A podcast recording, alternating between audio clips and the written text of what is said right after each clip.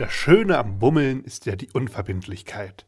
In den Laden gehen, aus dem Augenwinkel was Hübsches finden, die 165 Euro Lavalampe erschrocken zurück ins Regal legen und das Geschäft rückwärts wieder verlassen. Einkaufserlebnis pur. In Essen stößt der fliehende Kunde da auf ein Problem. Für bloßes Gucken verlangt ein dortiger Händler 2 Euro Eintritt. Auch Kunden, die nichts kaufen, lassen sich schließlich gern beraten, um dann hinterlistig im Internet einzukaufen.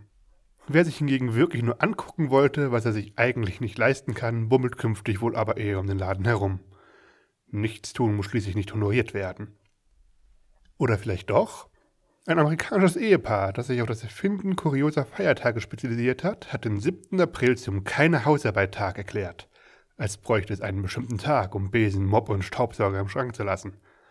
Manche Junggesellenwohnung bietet Fenster, die Ablagerungen von mehr Erdzeitaltern an sich tragen als die Korbacher Spalte, Sofas, unter denen sich ein Panorama der internationalen Küche findet, Badezimmer, in denen sich neue Hochkulturen erheben.